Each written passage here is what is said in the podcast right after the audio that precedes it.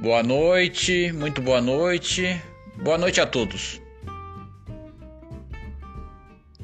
Esta é uma obra de ficção.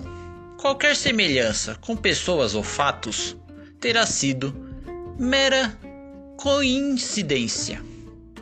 Ou não. O conto de hoje chama Macarrão é a ideia do prédio.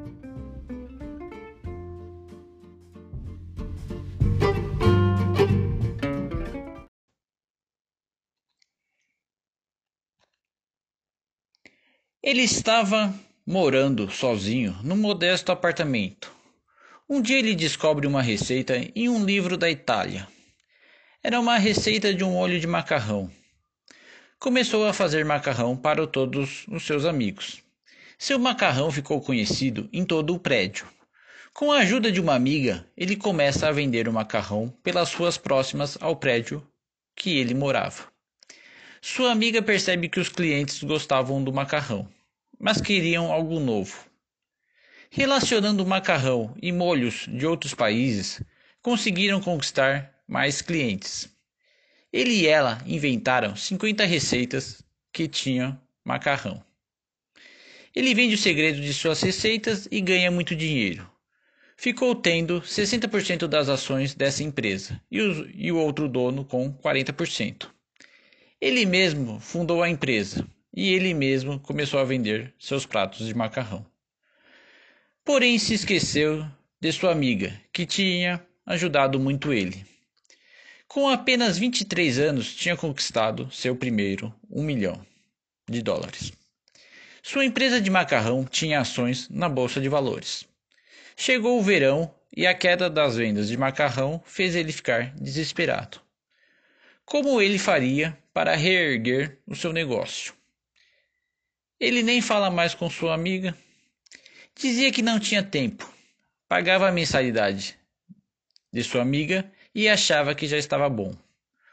Um dia ele recebeu a notícia que teria que despedir alguns funcionários da empresa. Pior é que ele teria que avaliar cada caso. Eram quase todos seus amigos, moravam no mesmo prédio que ele.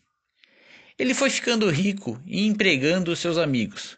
Fez um discurso emocionante e conseguiu comover a todos. Apesar de tudo, eles entenderam por que estavam sendo despedidos.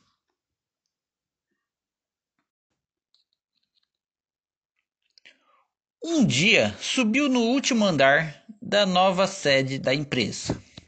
Não se preocupem, ele não pulou. Quase que ele se suicidava. A amiga que nunca tinha ido na empresa foi por sorte naquele dia. Ela impediu ele de pular do alto do prédio. Ele estava no maior porre. Ele contou para ela que tinha uma reunião daqui a meia hora. Ela entrou no lugar dele na reunião. Sugeriu macarrão de sorvete, sopa fria de macarrão, entre outras coisas. Sua ideia foi aceita pelos demais acionistas e diretores. Ele pediu desculpas para ela e disse que o sucesso tinha feito ele esquecer os verdadeiros amigos. Ficou mais 15 anos na empresa de macarrão e depois mudou de ramo. Depois mudou de ramo e com 42 anos já tinha uma vida tranquila financeiramente.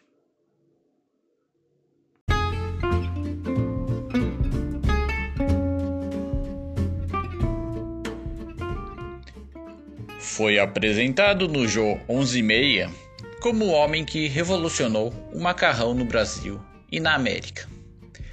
Descobriu que sua grande companheira tinha sido também um grande amor da sua vida.